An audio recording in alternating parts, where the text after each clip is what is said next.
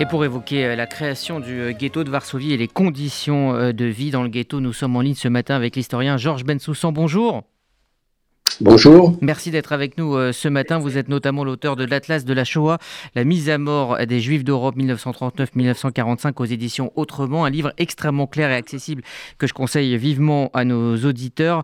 Tout d'abord, avant de parler du ghetto de Varsovie, évoquons la, notion de ghetto et l'origine du mot ghetto. Elle remonte à Venise au, au début du XVIe siècle. Oui, c'est ça. Elle remonte à Venise en 1516, au début du XVIe siècle. Alors, on ne connaît pas bien l'origine du mot. Certains disent qu'il il aurait un apparentement avec le mot get, en hébreu, qui signifie le divorce. C'est possible. Mais il faut quand même remarquer que dans le monde arabo-musulman, les quartiers juifs séparés sont bien antérieurs à ce qui s'est passé en Occident. Le Mella, le quartier juif séparé au Maroc, date du XIIIe siècle à Fès et dans les, grandes villes impériales. Alors le, ghetto, c'est à la fois un quartier de relégation, mais c'est en même temps aussi un quartier de protection des juifs de la violence populaire. Et d'ailleurs, c'est souvent, on se remarque souvent que le ghetto, en particulier dans les pays est créé et est situé tout près des centres du pouvoir. Mmh alors, euh, pour revenir au ghetto de Varsovie, euh, les, Allemands entrent en Pologne, hein, où vivent euh, près plus de 2 millions de juifs. impossible donc de les expulser. naît alors l'idée de créer des ghettos. vous citez dans votre livre Goebbels hein, qui disait, et je le cite, Il est temps que ce tas de vermine soit jeté et rassemblé dans des ghettos, et là, des maladies se propageront et ils crèveront tous. il n'y a pas, à cette époque-là, en tout cas 1939, une volonté d'extermination, mais en créant le ghetto, il y a cette volonté de briser euh, physiquement et psychologiquement les juifs oui, en fait, la politique allemande vis-à-vis des Juifs se heurte à une contradiction. Dès la prise du pouvoir en 1933, les Allemands cherchent à se débarrasser des Juifs là où ils sont, c'est-à-dire en Allemagne d'abord, puis en Autriche avec l'Anschluss, puis en Tchécoslovaquie avec les Sudètes et la prise de la Tchéquie en 1939. Et avec l'éclatement de la Seconde Guerre mondiale, la contradiction, c'est qu'ils se trouvent aux prises avec des populations juives immenses. La Pologne, c'est 3 300 000 juifs, c'est la plus grosse communauté d'Europe, mis à part évidemment l'Union soviétique, mais elle est complètement à part. Et ils ne savent pas quoi faire. effectivement, il n'y a pas de plan génocidaire à ce moment-là. Le plan génocidaire n'interviendra que dans la seconde moitié de l'année 41, par étapes.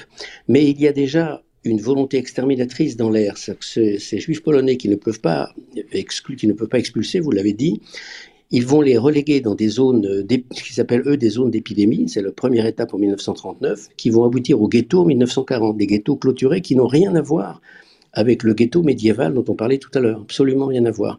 Parce que ces ghettos qu'ils vont créer d'abord à, à, en Pologne, puis ensuite à Lodz et Varsovie, c'est l'un des derniers grands ghettos créés avec Cracovie en fin 40 et Cracovie en 41. Ce sont des quartiers de relégation qui sont en fait des mouroirs ce ne sont pas du tout des quartiers, des camps de concentration comme on les a vus dès la fin du 19e siècle dans la guerre euh, entre l'Espagne et les États-Unis, euh, entre autres à Cuba. Ce sont des quartiers qui visent à exterminer lentement la population par la faim, par la maladie, par le froid par la disette généralisée. Donc, il n'y a pas de plan génocidaire, mais il y a déjà une atmosphère génocidaire dans les ghettos. Et c'est pour ça qu'on peut considérer les ghettos, un certain nombre d'historiens ne sont pas d'accord là-dessus, je pense qu'on peut considérer les ghettos comme la première phase l'attente d'un génocide qui est en mouvement, mais qui ne prendra véritablement forme qu'à partir de l'année de la seconde partie de l'année 41. Alors, les habitants euh, du ghetto vivent euh, entassés dans des conditions, euh, vous venez de dire, abominables, avec seulement 180 calories par jour, ce qui n'est rien. Le marché noir s'organise pour survivre. Je propose d'écouter le témoignage de Larry Saquin. Elle avait 7 ans quand les portes du ghetto se sont refermées sur elle et sa famille. Je ne comprends pas comment j'ai pu survivre à, à, la fin.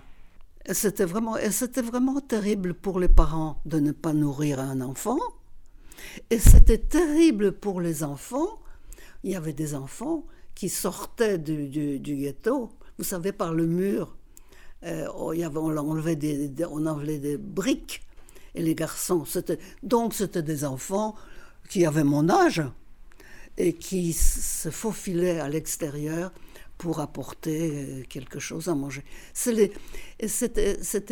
extraordinaire.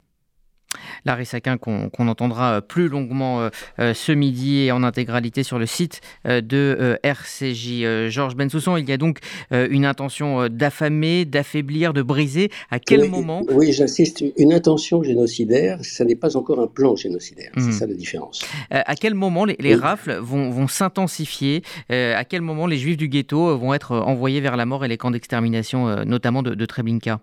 Moment où la décision est prise d'en finir avec tous les juifs d'Europe, c'est-à-dire dans la seconde moitié de l'année 41, et plus précisément probablement entre fin novembre et la mi-décembre 41, et cette décision génocidaire prise par Hitler, elle est directement liée non seulement à la guerre contre l'URSS qui vient de commencer en juin 41, mais aussi à l'entrée en guerre des États-Unis, qui fait que l'Allemagne se retrouve dans une configuration tout à fait paranoïaque d'un monde entier qui est ligué contre elle, c'est-à-dire le cauchemar de 1914 et 1918 qui recommence. Et à ce moment-là, la décision est prise d'en finir avec les Juifs, rendus responsables, enfin, vous connaissez la, logorée euh, nazie à ce sujet, rendus responsables de la catastrophe euh, générale qui pourrait survenir. Et c'est à ce moment-là qu'est prise la décision. Donc, du coup, les rafles dans les ghettos vont commencer à partir de l'année 1942. Et le but, ça n'est plus la mort lente comme l'est le ghetto. Je rappelle quand même que dans le ghetto de Varsovie, qui est le plus grand ghetto, 400 à 450 000 personnes enfermées dans un périmètre extrêmement étroit. Pour vous donner une idée, la densité de 7 personnes, 7 personnes par pièce d'habitation dans les appartements, 7 par pièce. Le, ratio des naissances par rapport au décès est une naissance pour 250 décès en 1941. Donc c'est vous dire la mortalité effrayante par tuberculose, entre autres, par typhus et autres. Mais là, c'était encore la mort, entre guillemets, lente. La mort rapide, ce sont les rafles. Et elles sont organisées dans la plupart des ghettos à partir de l'été 42, dans ce qu'on appelle l'opération Reinhardt. Euh, c'est le nom d'opération qui était donné par les Allemands en hommage à Reinhard Heydrich, qui venait d'être abattu par la, résistance tchèque fin mai 42 à Prague. Et à Varsovie, précisément, puisqu'on parle de Varsovie, les grandes rafles commencent le 22 juillet 42 et elles se terminent le 20 septembre 42. Elles durent deux mois pleins et elles conduisent à Treblinka, qui n'est pas un camp de concentration, qui est un centre de mise à mort, c'est pas la même chose, 280 000 juifs en dix semaines à peu près. Et là, il ne s'agit pas d'une relégation dans un camp, il s'agit bel et bien d'un assassinat dans les heures qui suivent l'arrivée.